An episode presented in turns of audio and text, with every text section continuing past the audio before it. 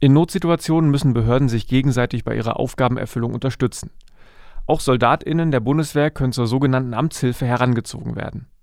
Bisher übernimmt die Bundeswehr vor allem Versorgungs- und Transportaufgaben. Die Bundeswehr soll deutschlandweit Unterstützung in der Corona-Krise leisten. Dazu rief Bundesverteidigungsministerin Annegret Kramp-Karrenbauer auf. Wenn die zivilen Versorgungswege überlastet sind, soll die Bundeswehr einspringen. Das könne der Fall sein bei Transportaufgaben oder der Gesundheitsversorgung, so Kramp-Karrenbauer. Auch Sicherheitsaufgaben schließt die Verteidigungsministerin nicht aus.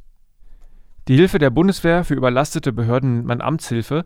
Generell ist jede Behörde in Deutschland verpflichtet, einer anderen Behörde zu helfen, wenn sie ihren Aufgaben nicht nachkommen kann. Auch wenn die Bundeswehr bei Hochwasser Sandsäcke stapelt, läuft das unter Amtshilfe.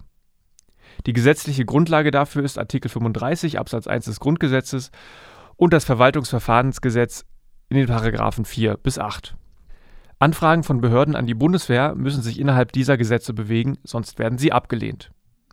Rund 50 Anfragen auf Amtshilfe gab es bis Ende letzter Woche, von denen aber nicht alle bewilligt wurden. In Sachsen verteilten vergangenen Mittwoch 50 Soldatinnen Decken, Getränke und Essen an festsitzende Lkw- und AutofahrerInnen, als sie an der Grenze zu Polen im Stau festsaßen. Auch der besonders krisengebeutelte nordrhein-westfälische Landkreis Heinsberg hat die Bundeswehr gebeten, bei der Auswertung von Corona-Testergebnissen auszuhelfen. Außerdem übergaben SoldatInnen den Hilfskräften dort 3000 Atemschutzmasken, 15.000 Mund- und Nasenschutzmasken sowie 8000 Kittel und stellten zwei Beatmungsgeräte für Intensivstationen zur Verfügung. In Thüringen gibt es bisher keinen Fall von Amtshilfe durch die Bundeswehr. Nach Informationen der Deutschen Welle soll eine brisante Anfrage aus Suhl abgelehnt worden sein. SoldatInnen sollten hier das Aufnahmelager bewachen, in dem über 500 MigrantInnen unter Quarantäne stehen. Die Begründung war mangelndes Sicherheitspersonal.